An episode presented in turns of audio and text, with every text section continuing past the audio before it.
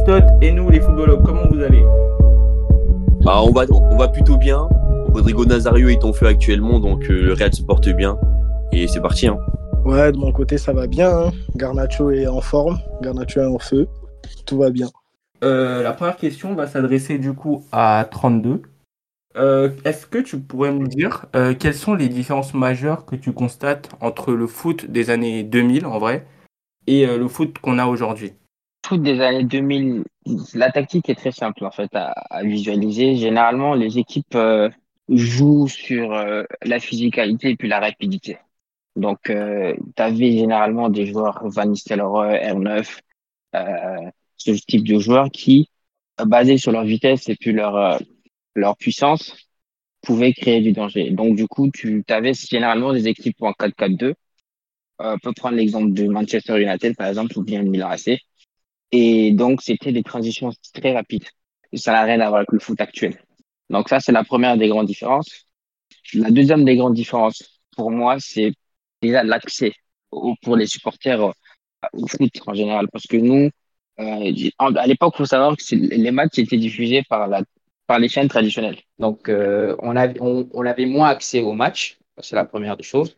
Et ensuite, les matchs auxquels on avait accès, bah, c'était surtout des gros matchs. Voilà les, les différences fondamentales. Tu n'avais pas la VAR, tu n'avais pas tout ce, toute cette technique. Donc, tu vois, tu avais droit à l'erreur. Je ne sais pas si tu aurais tenu le même discours si on avait droit à l'erreur euh, sur ce qui s'est passé en 2009 entre Chelsea et le Barça. Mais on, ne va pas alimenter la polémique dès maintenant. Latif, est-ce que tu es d'accord euh, sur, sur ce qu'il dit? Et euh, est-ce que tu as d'autres différences qui sont flagrantes pourtant entre ces deux périodes de vue du foot? Ouais, globalement, je suis d'accord avec ce qu'il dit. Après, moi, ce que je vois qui a le plus changé, je pense, par rapport au foot d'aujourd'hui et d'avant, c'est tout ce qui va être à côté, tu vois. Le fait qu'il y ait les réseaux sociaux et que maintenant, tout ce que tu fais on va parler de ça pendant longtemps et tout là, ça, ça crée quelque chose de différent. Ça crée que les joueurs aussi deviennent des stars beaucoup plus jeunes dans le foot d'aujourd'hui.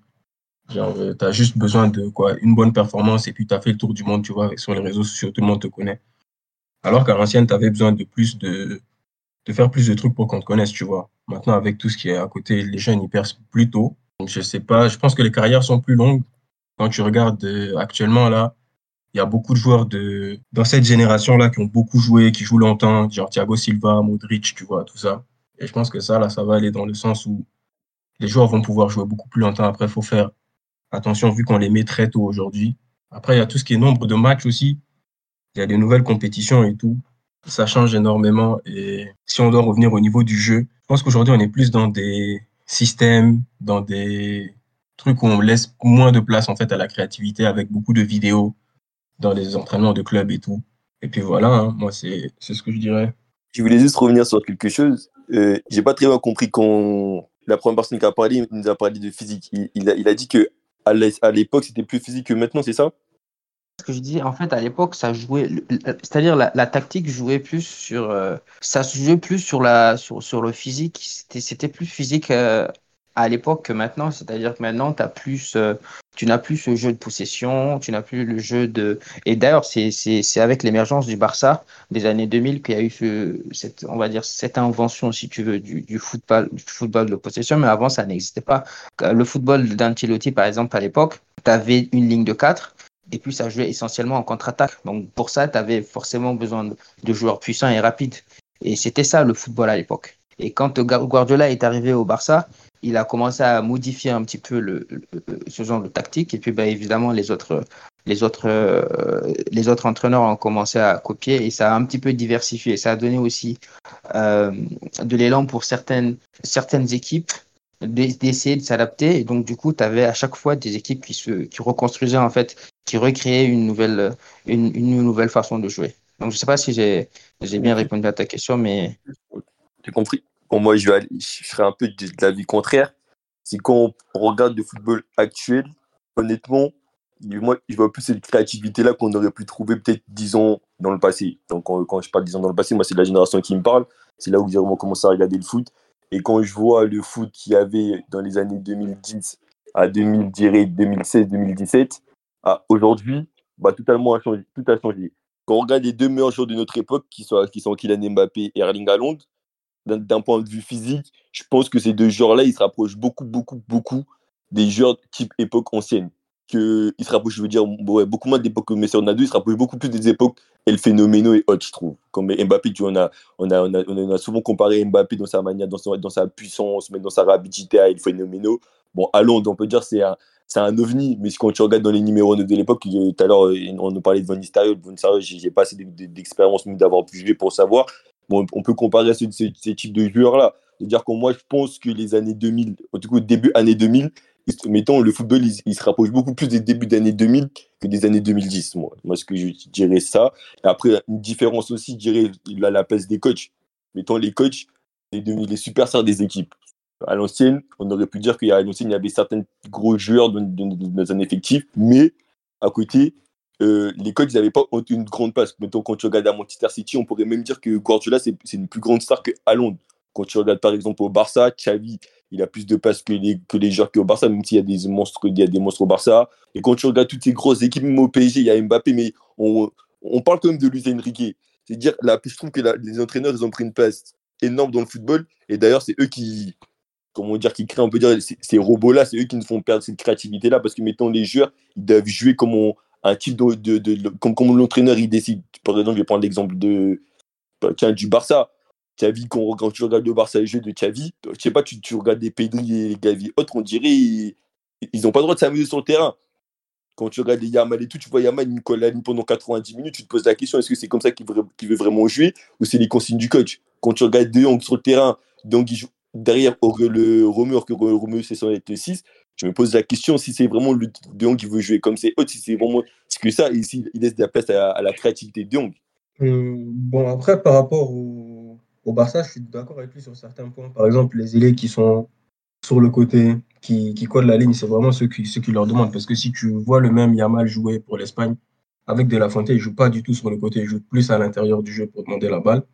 Et pour finir, je pense qu'il a un peu raison quand il dit que il y a plus de tactique et de coach, et ça rejoint ce que je disais avec beaucoup de vidéos qui fait que le foot est un peu plus chorégraphié aujourd'hui. On laisse moins de place à, à l'expression personnelle. Et tu vas voir dans une équipe, il n'y a pas beaucoup de joueurs à qui on va laisser ce, ce, truc-là de pouvoir s'exprimer, de, de, jouer comme ils l'entendent, tu vois.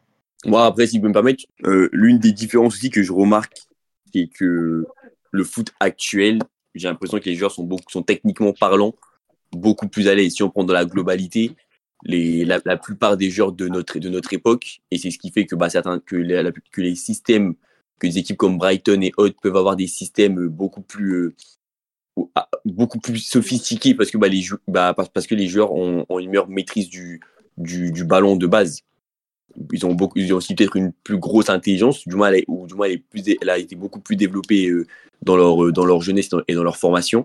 Et ça fait qu'on se retrouve avec des, des joueurs beaucoup plus. Euh, avec un football peut-être moins attractif, avec beaucoup plus de joueurs de, de, de, qualité. Par exemple, j'ai un exemple bête comme ça. Hein. Un, Zinedine Zidane, Attention, euh, c'est dans le top, top au niveau technique. Mais Zidane, il, était vraiment largement au-dessus du lot parce que Zidane, il y avait, il y avait, il y avait peut-être oh, aucun joueur qui, euh, qui arrivait à se rapprocher de lui en équipe de France, par exemple, en termes de niveau, euh, de niveau, de niveau balle au pied. Alors que dans notre époque, peut-être qu'il aurait, je dis pas qu'il aurait, il aurait toujours été le meilleur, mais il y aurait beaucoup plus de joueurs qui auraient pu se rapprocher de, son niveau, de, du niveau qu'il peut avoir balle au pied. C'est ça que je me dis que peut-être que, ben, on a, on a le football est, est plus chorégraphié, mais qu'on a quand même un football actuel qui est beaucoup plus euh, où les joueurs sont beaucoup plus techniques. Du coup, tu parles du, du niveau global des joueurs, quoi, en fait. Non, du niveau global des joueurs, exactement. Exactement. Je te rejoins assez euh, sur ce que tu viens de dire parce que quand tu regardes le foot actuel, ne serait-ce que en, en, défense, par exemple, tu prends un Zinchenko, un, un gars comme ça qui n'a pas une aura particulière, qui n'est pas dans une équipe plan, bah, il, est dans, il est Arsenal, une bonne équipe, mais pas non plus une équipe du top, top, top. Et pourtant, techniquement parlant, tu sais que c'est un gars qui est présent. Quoi. Quand, quand comparé à des, à des gars de, de l'ancienne époque, je ne vais pas dire qu'il n'y avait, pas de, il y avait pas de gars qui, a, qui avaient une technique particulière. C'est sûr qu'il y avait des, qu'il y avait des joueurs avec des d'une grosse palette technique. Mais après, tu les retrouvais dans les grosses équipes. Tu les retrouvais pas dans les, dans les équipes un peu plus, plus petite échelle toujours en gardant beaucoup de respect pour Arsenal quand même. Mais c'est pour vous dire, euh, pour comparer, pour, pour voir que le foot maintenant est beaucoup, beaucoup plus technique et genre, il y, a une, décennie de, différence entre toute la tactique qu'il y a, ne serait-ce qu'en défense, ne serait-ce qu'en que, même des petites équipes peuvent venir et poser des, de gros problèmes à de grosses équipes, ce qui était beaucoup plus difficile à voir euh, avant. Bah après, il y a même une phrase de Martilo, si je peux rebondir sur ça. Et Martilo, il, on lui avait posé une question, si je ne me trompe pas, on lui demandait ouais, pourquoi, euh, par exemple, ça arrivait moins au Real ou à d'autres équipes d'aller cartonner les équipes euh, quand ils allaient jouer, que ce soit à l'extérieur ou même en jouant à domicile et autres. Et il a dit que le niveau était, devenu beaucoup plus élevé et que logiquement, lié à ça, peu importe l'adversaire contre qui tu peux aller jouer le week-end, si, tu n'étais pas préparé à jouer, ton, à le match de façon sérieuse, etc., et que tu arrivé en prenant entre guillemets l'adversaire un tout petit peu à la légère, et eh ben ça allait porter préjudice sur la, sur la, durée, sur la durée de la, rencontre. Ça tombe bien, je suis assez d'accord avec ce que vous êtes en train de dire, mais j'aimerais apporter un peu de nuance.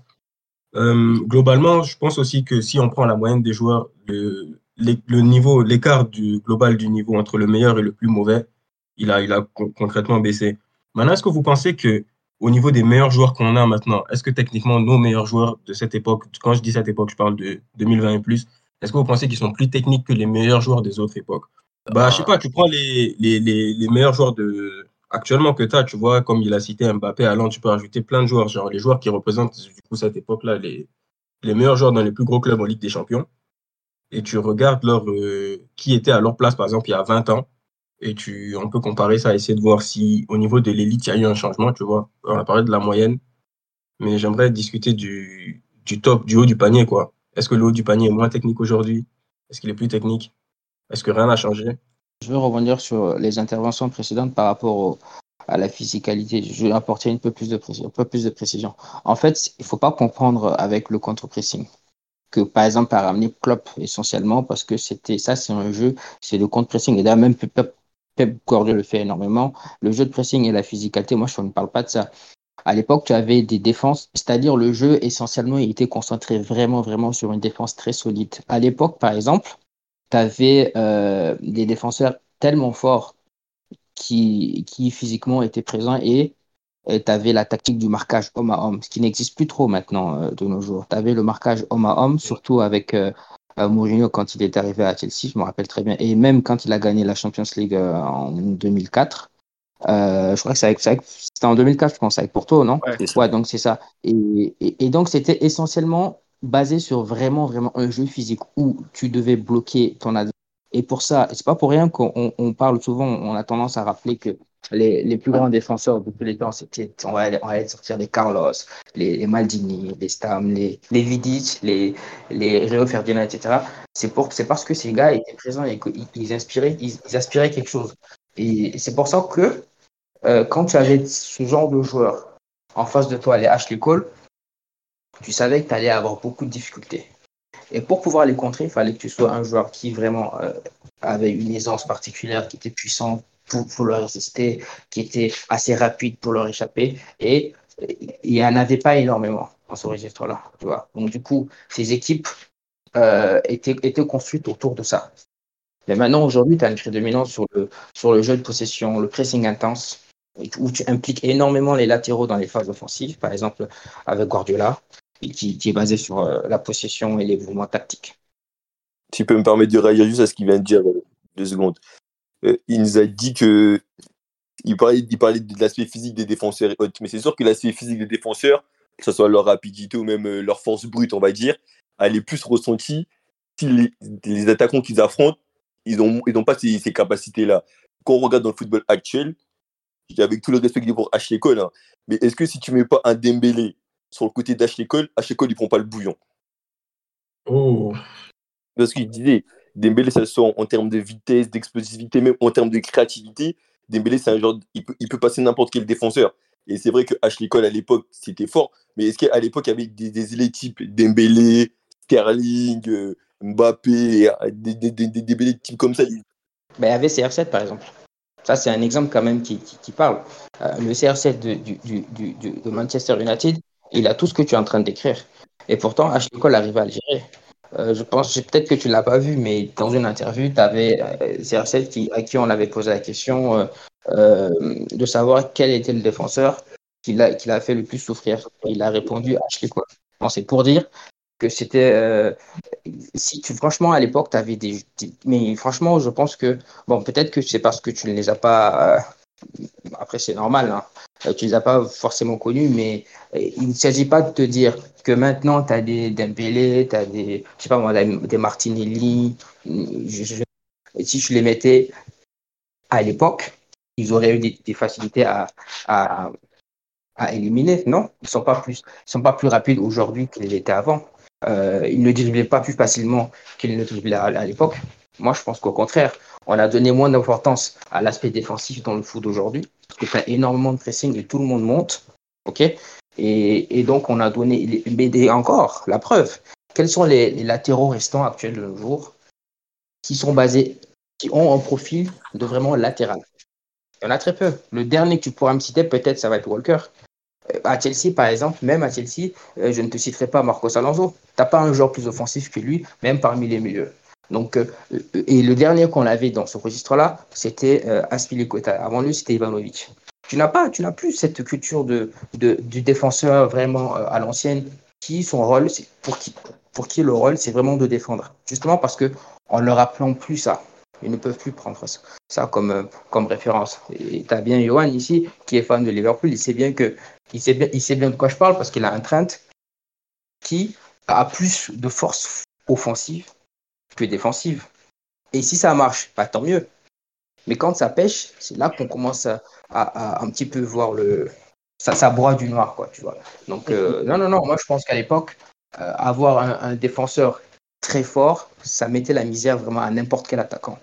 Et moi, personnellement, c'est pas pour faire le, le puriste ou bien l'ancien, moi je préfère ce type de défenseur. Tu me demandes de choisir entre un, euh, aller Hakimi ou Walker, je prendrais Walker.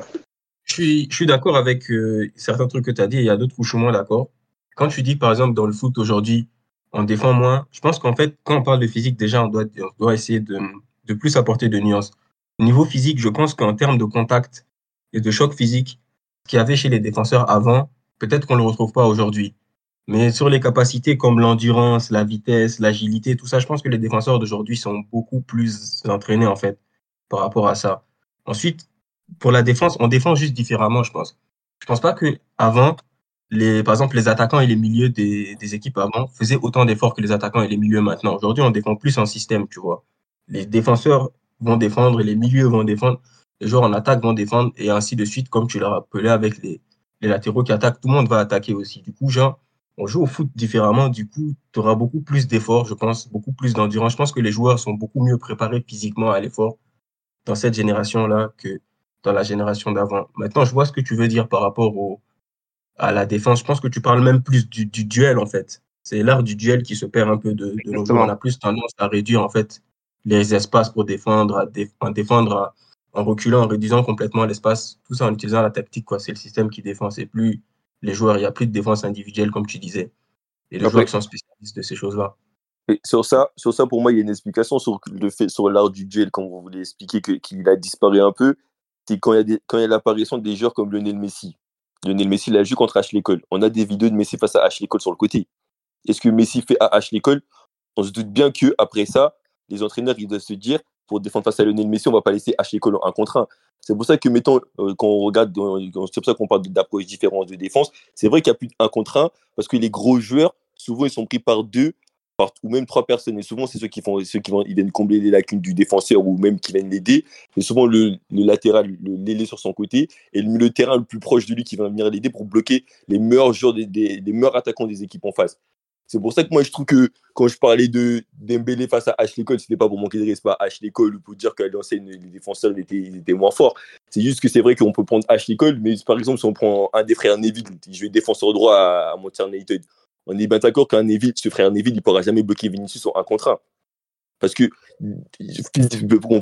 quand on parle de physique, c'est vrai qu'il y a aussi l'impact physique en mode épaule contre épaule, mais si on parle d'un point de vue plus large, c'est-à-dire rapidité haute, Vinicius va lui faire passer un sale quart d'heure. En plus, Vinicius, on oublie souvent, mais on voit Vinicius face à Arroyo. Vinicius, c'est quand même un joueur puissant. Donc, je sais pas si vous, avez un peu compris je, où il voulait en venir un peu.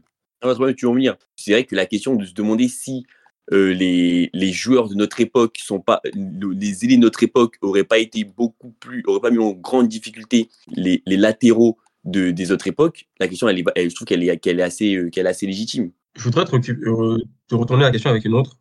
C'est du coup, pour comparaison, on prend nos, d'après nos comparaisons, on a moins d'ailiers. En gros, on a moins, si tu veux, de latéraux aujourd'hui qui sont défensifs. Oui. Pourtant, ils arrivent à s'en sortir face à nos ailiers. Avec tout leur physique, avec tout leur truc d'Embélé, par exemple, en Liga, il y a plein de, latéraux qui peuvent l'arrêter. Ils peuvent, mettre le, bouillon à la plupart, bien entendu. Mais plusieurs fois, les autres arrivent à s'en sortir, tu vois. Ouais, je voulais juste dire que du coup, je pense que je vois pas pourquoi les latéraux pourraient pas s'en sortir. Dans le sens où aujourd'hui, je trouve que les latéraux défendent de moins en moins. Ils sont tous portés vers l'offensive, tu vois. Mhm. Après, là où j'ai envie de, marquer la différence, c'est que, comme on a pu le dire tout à l'heure, je trouve vraiment qu'il y a beaucoup de jeux de position, tu vois. Ou euh, par exemple, bah, au Barça Real, si on, on va, on va, on va faire attention parce que c'est le, le duel directement, le position directe, c'est Ronald Arroyo contre Vinicius, d'accord? C'est eux les deux qui se, qui, se- qui se tirent la bourre un peu. Mais si on regarde un, si on regarde juste le plan, le, le plan global, à partir du moment où Vinicius touche la balle, tu as au moins deux ou trois joueurs du Barça qui sont, qui sont à côté, qui sont prêts à, à, li- à- à lui surgir dessus, littéralement. Ouais, c'est ça que j'ai envie de marquer un peu une, euh, envie de me dire que, bah, en soi, on, va dire que c'est un peu du 1 contre 1, mais le, jeu et la position que les autres joueurs autour adaptent influent sur, euh, sur la façon dans laquelle l'autre joueur va attaquer euh, à ce moment-là. Et c'est vrai que bah y a peut-être du 1 contre 1, mais c'est pas du 1 contre 1 comme, euh, co- comme tu as pu le dire tout à l'heure, où c'est vraiment un joueur qui, qui s'occupe d'un joueur. Et si, et, et si, si ce match-là, le, joueur entre ce, joueur-là décide de faire passer un sale quart d'heure à, l'autre, personne ne va venir intervenir, tu vois. Ouais, je vois. Je suis d'accord avec ce que tu veux dire. Je pense que les systèmes défensifs d'aujourd'hui sont plus. En fait, avec toute la progression que, qui s'est passée au niveau technologique et tout, les coachs ont pu apporter en fait plus de, de consistance à leur analyse défensive et puis créer des, des systèmes où on bloque juste l'espace. Comme tu dis, Vinicius, il est bloqué, il a tout le temps un 3 contre 1 minimum. C'est vrai, mais c'est même, prenons même l'exemple, par exemple, d'un Mbappé, quand on regarde face à la compo, on parle, on parle finale de Coupe du Monde. Tu vois, il y a Molina, mais il y a Romero, à côté, il y a les McAllister et tout. C'est-à-dire, Mbappé, il est toujours entouré de 4 joueurs, ils sont 4 joueurs dans sa zone. C'est vrai qu'ils ont un contre directement contre Molina, mais si Mbappé prend de vitesse et essaie de rentrer dans Axe, il y aura comme McAllister qui va venir couper. S'il essaie de revenir derrière, tu vas voir, il y a Dima qui essaie de bloquer. À l'époque, vous aviez des joueurs qui étaient très talentueux en défense. C'est-à-dire qu'il y en avait, en fait. Il y en avait, il y avait beaucoup de joueurs qui savaient extrêmement bien défendre. Maintenant, on leur demande moins ça. Et maintenant, aujourd'hui, tu as des attaquants comme euh, qui, ça, Kylian Mbappé, Salah, qui, avec leur vitesse et leur habileté technique, ils peuvent créer des problèmes vraiment à des latéraux, euh, même à ceux d'il y a deux, deux décennies. Et parce que généralement, à l'époque, comme j'ai dit tout à l'heure, le- le- leur, jeu était souvent axé sur la, robustesse en fait des contacts et puis vraiment du physique quoi, plus que sur la mobilité. Donc déjà, évidemment qu'ils seront ils seront pris à partie. Le problème c'est qu'ils étaient, comme j'ai dit, très talentueux. Euh, c'est- des gars qui peuvent s'adapter. C'est des gars qui peuvent s'adapter et je pense que euh, ils n'auraient pas eu de difficulté à, à, défendre puisque, comme disait Latif tout à l'heure, ces gars, les latéraux actuels, on, arrive à quand même stopper ces gens. Ils n'y arrivent pas tout le temps, mais ils y arrivent. Maintenant, euh, il, est, important de, souligner quand même que le foot est, influencé euh, par des facteurs comme la stratégie d'équipe, la tactique du coach, la qualité individuelle du joueur. Euh, certains latéraux des années 2000, euh, euh, ils, étaient, ils étaient talentueux, comme je dis, ils peuvent s'adapter à différentes situations, mais en fin de compte, cette comparaison, elle dépend uniquement, en fait, elle dépend uniquement des talents spécifiques des joueurs impliqués et du contexte du tactique de match. Parce que là, si vous me prenez des cas de Mbappé, de, de Salah, de Dembélé, c'est normal que je vous dise oui, ça va être diffi- difficile parce que c'est des joueurs qui vraiment, ils sont très forts là-dedans, ils sont exceptionnels là-dedans. Donc on peut pas, on peut pas s'arrêter là. Et je, peux vous répondre aussi qu'à l'époque, tu avais R9. Est-ce que R9 à cette époque, il serait pas plus impressionnant qu'un Mbappé? Pourtant, c'était le meilleur joueur de tous les temps à l'époque. Enfin, le, me- le meilleur attaquant euh, depuis, plusieurs années à l'époque. Et euh, pareil, je peux dire pareil avec Ryan Giggs ou bien Thierry Henry en France, euh, Del Piero, etc. etc. La, liste peut être longue, Damien Duff et compagnie. Mais, voilà, donc je pense que la, comparaison, la comparaison est assez difficile à, à mettre en place parce que ça va dépendre non seulement du joueur, non seulement de la tactique, mais en plus du contexte. Donc euh, voilà. Mais moi, je, je, je- ce que je voulais souligner, c'est juste qu'à l'époque, c'est-à-dire on, on donnait vraiment l'importance à, à, à- à l'art de défendre, vraiment. Et, et ça, maintenant, on l'a un petit peu perdu. Moi, je suis d'accord. Ouais, je suis d'accord avec toi. Mais moi, pour rebondir sur ce que tu viens de dire, parce que je trouve que l'exemple R9 est, euh, est très intéressant, c'est que R9 pour moi, après c'est mon avis à moi, tu vois, du peu que j'ai pu voir et autres, pour moi R9 c'est un joueur de, de l'époque, mais qui a le profil de notre époque à nous. Et ça que je trouve que des joueurs comme lui, Thierry Henry, ont fait autant de mal à, aux défenseurs de, de l'époque parce qu'ils étaient beaucoup trop en avance sur leur temps. Et, je me dis que en, fait que les deux, c'est peut-être les, les preuves que, que, les défenses, que, que nos Elia à nous auraient été super, super performants parce que les deux, bah après, bon, bien sûr que oui, c'est, on parle de deux des meilleurs joueurs à, leur poste, historiquement parlant. Mais après, je me dis que bah, ces deux-là, bah, ils, ont, pu prouver que le football, que le football de notre époque aurait pu faire très très mal au football de l'époque de, l'époque d'antan parce que littéralement c'est ce type de profil là qui face auquel les, défenseurs qui qui soient de bons défenseurs ou mauvais défenseurs auraient été confrontés constamment. Moi, je pense qu'à chaque époque, tu as ce style, de, as ce type de joueur en fait, qui individuellement, forcément, se démarque des autres. Et non, ce n'est pas plus l'un à hériter de l'autre, ou bien que euh, lui, il a gardé euh, un petit peu le, l'essence de l'époque. C'est juste que individuellement, ils ont toujours. J'aurais pu parler des années 80 ou bien 70, je maîtrise pas, mais il y a certainement des joueurs qui, étaient des Kylian Mbappé ou bien des, des à l'époque. C'est, vraiment une, une, qualité plus individuelle que euh, quelque chose d'évolutif dans le temps ou bien de, de je sais pas moi, d'adaptation. C'est plus vraiment. Euh, l'accent est plus mis sur, le, sur les joueurs en fait en particulier. Et, on, pourra, on pourra en reparler même en 2030, 2040. Il y aura toujours des joueurs. On voudra toujours les comparer aux anciens, mais ils, sont juste bons. Et je pense que ces joueurs, en 2000, en 2040, 2050, ils auraient fait exactement le même boulot. Je te rejoins plutôt parce que pour faire la comparaison, si on prend à chaque fois les meilleurs joueurs de chaque époque, c'est sûr que ces joueurs-là, si c'est les meilleurs dans une époque, ils arriveraient, je pense, à jouer dans d'autres époques. Et c'est ça qui fait que sont les meilleurs. Maintenant, il faut aussi parler du, du fait, je sais pas si quelqu'un l'a dit, mais aujourd'hui, les attaquants, ils sont beaucoup plus protégés. Les joueurs, même en général, sont beaucoup plus protégés. Avant, les joueurs, ils devaient, les ailiers d'avant, ils devaient jouer et se protéger eux-mêmes.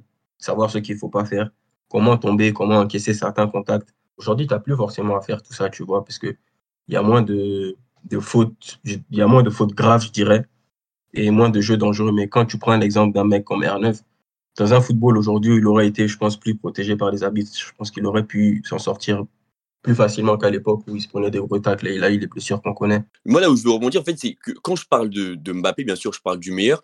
Mais même, c'est que le profil Mbappé, c'est pas un profil euh, euh qui n'est pas répandu dans notre football actuel.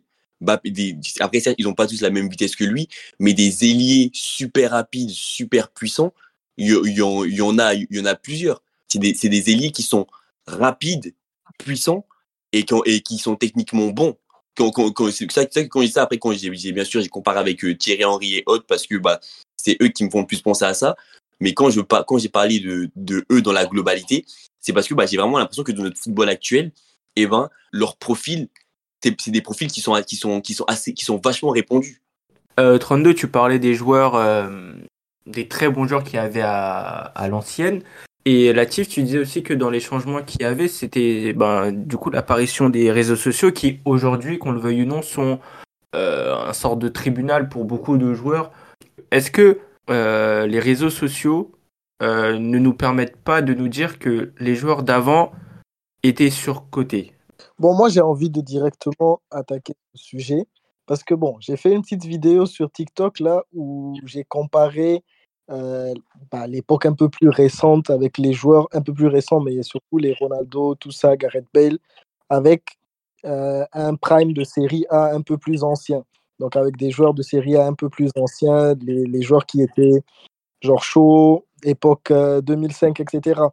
Les Zanetti, Maldini, tout ça, tout ça, tout ça là. Tout ce beau gratin là. Bah, moi, je suis, bien d'accord que ces gars-là, on, les, a mis euh, sur un piédestal et à juste titre, c'était des monstres. Mais j'ai pas été là pour savoir à quel point ils étaient des monstres. Est-ce qu'ils étaient des monstres à chaque match? Est-ce qu'ils étaient décisifs à chaque match? Parce que là, maintenant, est-ce qu'ils étaient décisifs chaque saison? Parce que tu prends des joueurs euh, à notre époque euh, comme Van Dijk, par exemple. Un Van Dijk a un niveau exceptionnel. Mais Van Dijk, il va faire une mauvaise saison ça va l'attaquer, ça va le détruire, ça va, l'insulter. Limite, ça devient un joueur banal. Limite, euh, sa carte FIFA, elle tombe de 10 points. Alors que ces, gars-là, ils sont dans l'imaginaire populaire intouchables. Genre, on les considère comme vraiment les dieux du football, les, Maldini, les Zanetti, tout ça, comme des gars qui n'ont jamais fauté. Moi, j'étais pas là à cette époque, mais je me dis que c'est impossible que ces gars-là aient été à un niveau exceptionnel pendant toute leur carrière. Moi, je suis d'accord moi, je vais, je vais partir même plus loin. C'est que les réseaux sociaux, ils ont, comment ça s'appelle? C'est vrai, ils ont, pour moi, les, réseaux sociaux, ils ont beaucoup, ils ont, ils ont, ils fait, ils ont tué certaines carrières de footballeurs. On va pas se mentir. On va prendre un exemple simple. Harry Maguire, les réseaux sociaux, ils ont en train de tuer sa carrière et peut-être qu'ils s'en remettra jamais. On espère qu'il s'en remettra parce que voilà, c'est quand même un, très bon joueur. On a vu à la Coupe du Monde 2018, quand Harry Maguire est en confiance, il est monstrueux. Mais là, on va pas parler de Maguire, on va partir de manière générale. Quand on parle des réseaux sociaux, on va prendre, l'exemple de Neymar. Pour moi, c'est l'exemple le, le, plus, le meilleur exemple à prendre. Neymar, c'est le produit réseaux sociaux. Neymar, il est monté. On a vu grâce aux réseaux sociaux. Neymar, il a joué, on a vu grâce aux réseaux sociaux. Et Neymar, quand il a arrêté, on a vu aussi grâce à les réseaux sociaux. Il pas encore arrêté, mais bon, vous m'avez compris. Pourquoi je prendre l'exemple de Neymar C'est qu'il y a un fléau qui a touché Neymar, malheureusement, c'est les blessures à répétition. Il s'est beaucoup, beaucoup, beaucoup blessé. Et Neymar, sur les réseaux sociaux, on critiquait pas Neymar pour le joueur, mais on critiquait Neymar par rapport aux blessures. On disait que Neymar, c'est pas le joueur qu'il est parce que Neymar, il se blesse autant. Patati, patata, patata. Bref, aussi, il a, subi des grosses blessures dans sa carrière Neymar. Pourquoi je parle de Neymar et de ses blessures? Et c'est là que je je parler de surcotage de certains joueurs de, l'époque ancienne, sans, sans, manquer de respect, bien sûr, toujours. Quand on regarde des joueurs comme les El ou même les Ronaldinho avec des, hygiènes de vie très douteuses, des joueurs qui pouvaient rater autant de matchs que Neymar dans, dans, la, dans la saison, mais en étant tout, tout autant moins décisif que Neymar. Pourtant, quand on parle de ces joueurs-là, on dit que ces joueurs-là sont meilleurs que Neymar. Là, je, parle directement des joueurs comme Ronaldinho. Ronaldinho, il joue peut-être moins de matchs que beaucoup, il joue peut-être 10 matchs de plus que Neymar, mais Neymar, en termes de stats, il a peut-être 15 ou 10 stats de plus que, Ronaldinho qu'il a, que, que Ronaldinho avait. Si Neymar, il avait des stats, on va dire le prime de Neymar, Neymar avait des stats, Neymar, il aurait à l'époque, Neymar aurait gagné un ballon d'or, c'est sûr et certain. Et quand on parle en termes de blessures, phénoménal, on sait qu'il s'est blessé à répétition, à répétition, encore à répétition. C'est-à-dire, ah, si, on, si, on, si on, on, parle dans une logique normale, c'est-à-dire un joueur comme El Phénoméno à l'époque, de notre époque, tout le talent qu'il avait, il aurait, on aurait tapé dessus.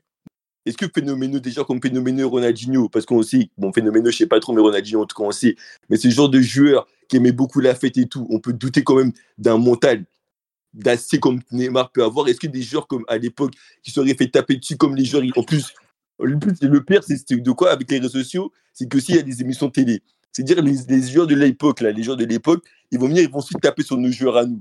C'est-à-dire, eux, ils vont prendre la, la, pression de, de, nous supporters, mais ils vont aussi prendre la, la pression d'anciens légendes du football qu'eux aussi admirer. C'est-à-dire que la question que moi je me pose, c'est est-ce qu'un joueur comme Ronaldinho, qui serait fait taper dessus parce qu'il n'est jamais présent, il, a des, il, a une hygiène de vie douteuse ou autre. Parce que, on va prendre des exemples, mais quand Eto il parle, je rappelle la fameuse grande interview d'Eto avec Alexandre Ruiz et autres, quand Eto il parle, à aucun moment Eto, il nous dit qu'on a dit il est monstrueux, hein, mais il nous dit pas que son Ronaldinho en mode, le Barça était fini en mode. Il nous disait que le collectif, c'était vraiment un vrai collectif.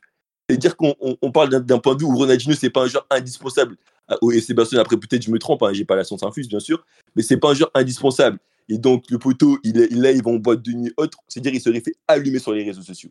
Sûr et certain. Est-ce que Ronaldinho aurait le mental d'un Neymar? Donc, c'est des questions que je me pose tout simplement. C'est pour ça que moi, je, pense qu'il y a vraiment un surcotage de l'ancienne génération. Bah, moi, je suis pas totalement, tout à fait d'accord avec ce que tu as dit. Tu as soulevé des trucs intéressants. Hum, par rapport à quand tu me dis euh, que Ronaldinho, il a, est-ce qu'il aurait pu avoir le mental d'un Neymar? Pour toi, c'est quoi le mental d'un Neymar? Non, Neymar, Neymar, je trouve qu'il quand même que il a, il a énormément mangé. Il a énormément mangé parce que bah, pour une hygiène de vie qui était, euh, qui était déplorable, etc. Alors que bah, les blessures qu'il a eues, c'est des blessures qui étaient visibles sur le terrain. Si on parle de claquage et autres, c'est des blessures qui sont liées à, euh, à une hygiène de peut-être à une hygiène de vie, à un manque d'entraînement, un manque de ci ou ça. Mais là, Neymar, lui, a souvent été victime, malheureusement, de blessures qui étaient liées bah, à des coups qu'il a pu prendre, au fait que bah, on voit sa cheville tourner à certains moments, qu'il se prenne un, un, genou haut au niveau du dos. Et malgré ça, malgré le fait qu'il était critiqué, qu'il était décrié et autres, eh ben, il est toujours revenu avec la même force et la même puissance sur le terrain. Ben, c'est réel. Parce que souvent, on dit souvent que quand tu subis une grosse blessure, on a du mal à se remettre. Moi, je pense pas que tu perds des capacités physiques. Moi, je pense plus que ça joue dans la tête. C'est pour ça que je vais prendre l'exemple de Van Dijk. Peut-être John, il va me dire si je me trompe. Mais Van Dijk, quand il revient de sa grande blessure, on sent que il a un peu la peur de jeu, on va dire. On va dire pas la peur de jeu, mais en mode, il veut plus il est plus autant présent dans les jeux parce que forcément, tu, t'es- tu, tu, tu prends, tu te baisses 8 mois, tu as peur que ton, que ton genou il tourne, peut-être tu as peur de, de- tuer ta carrière de footballeur et autres. C'est-à-dire, c'est différent. Or que Neymar, quand Neymar est revenu, il était blessé des 4-5 mois. On dirait, que c'était le même joueur, même Neymar quand il. Mais tu dis que ce joueur-là, quand Neymar est revenu après ses blessures, tu dis qu'on dirait, on dirait qu'il a, il a subi aucune critique. Moi, je me rappelle quand Neymar euh, il se blesse et il revient avec le PSG. Et je fait 5 ou 6 matchs, le PSG gagne 1-0. Et c'est Neymar qui met tous les buts. Et il fait des célébrations devant, devant, devant tout le parc. Le parc, il train de le siffler. Mais tu veux, ce genre-là, mentalement, c'est fort. Bah, moi, je pense qu'on peut douter de son mental quand même, parce que Neymar, il y a, tu as cité des bonnes choses. Mais on parle quand même d'un gars qui a fait max, je pense, 22 matchs en Ligue 1 depuis qu'il est là. On parle d'un mec qui joue 20 matchs de championnat en moyenne, un peu moins. On parle d'un gars qui joue pas beaucoup de matchs dans une saison. On parle d'un gars qui, dans les matchs, dans les gros matchs, quand c'est à lui de faire le truc, il sort souvent de son match. Et quand il sort de son match, il commence à faire des fautes et il s'énerve et il parle avec l'arbitre. Pour moi, Neymar, on peut beaucoup parler de son mental, on peut beaucoup discuter. Et quand tu prends un exemple d'un mec comme Ronaldinho, déjà, tu disais que hum, Eto, il n'avait pas dit que Ronaldinho, il n'avait pas en gros élevé dans son interview. Je pense que dans cette interview, Eto, il dit que Ronaldinho était le meilleur joueur du monde. Et Eto, il le dit beaucoup de fois qu'en fait, Ronaldinho, à l'entraînement et tout ça, c'était de loin le, le meilleur joueur du monde.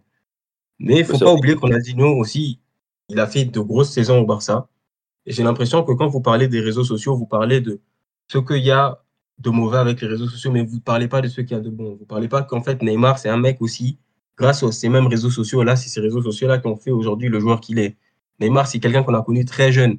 On n'a pas forcément connu les autres comme ça. On n'a pas les autres n'ont pas eu forcément cette exposition-là. Ils ne sont pas montés aussi haut.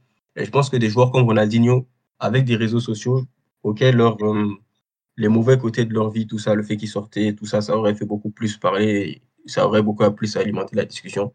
Mais je pense aussi que ceux qui faisaient de beau sur le terrain, et ça aurait beaucoup plus tourné. C'est vrai, mais justement, le fait que le fait que Ronaldinho en fait, c'est- pour moi, c'est le revers de la médaille, entre guillemets. C'est plus tu es talentueux, plus sur les réseaux sociaux, on va te taper dessus.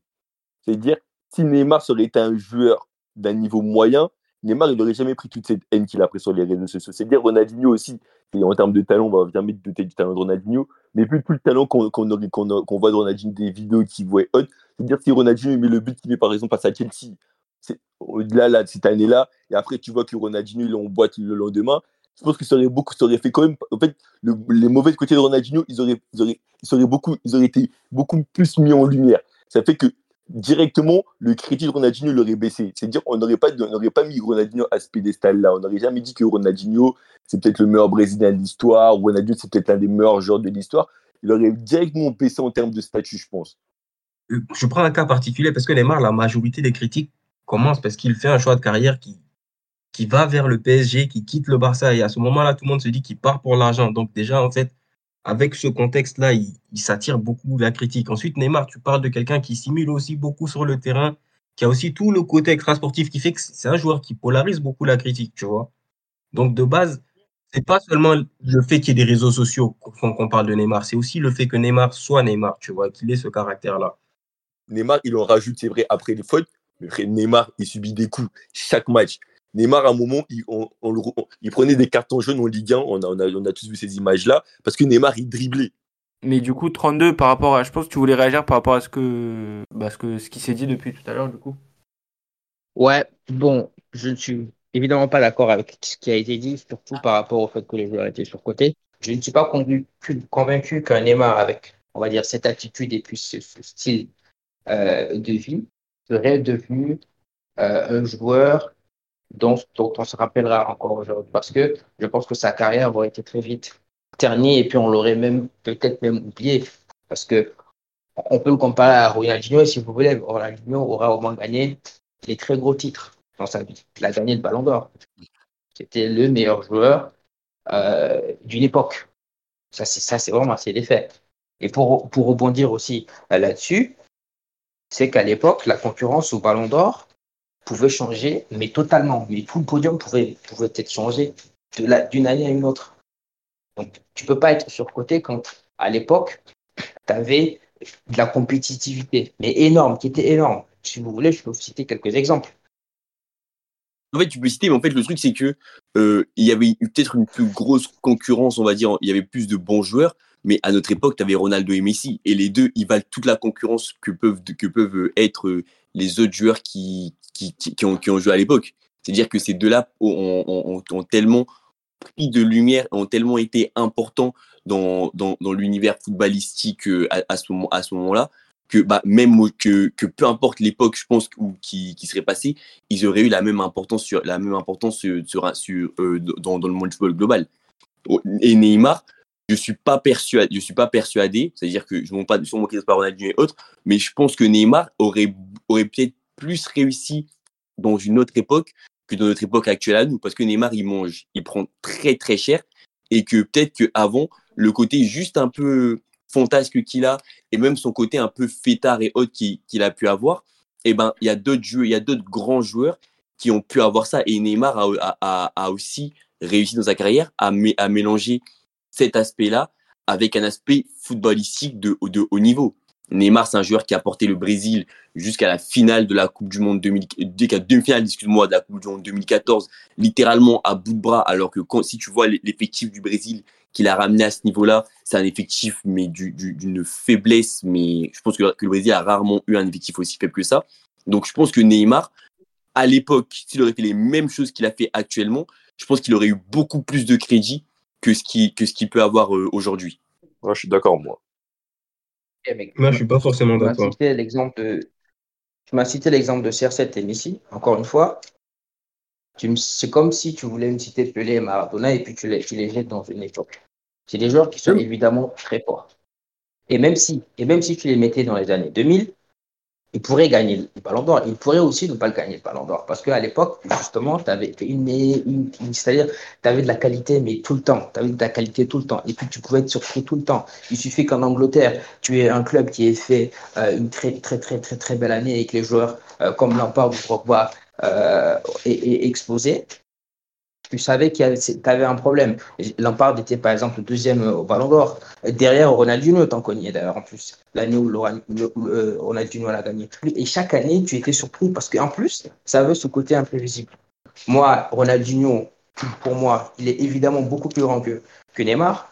Et pour pas juste tout le temps, tout le temps parler de, Neymar, moi, je vais répondre à la question euh, principale de, de, de, de qu'il me demande est-ce que les joueurs à l'époque, ils étaient surcotés? Je te dis que non. À l'époque, ils étaient très forts. Et tu les mets dans cette époque, dans cette époque, ils seraient encore toujours très forts. Tu aurais même plus de concurrence. chaque, là, maintenant, on va se dire qui va gagner le ballon d'or? Tu te dis, hmm, bon, ça peut-être Hollande, c'est peut-être Mbappé, ok, euh, ça va peut-être être Harry Kane. Et c'est toujours des noms qui, qui reviennent. Tu n'as jamais ce joueur qui va te surprendre. Pourtant, à l'époque, tu avais une liste de joueurs exceptionnels et tu ne pouvais pas savoir qui pouvait gagner le ballon d'or.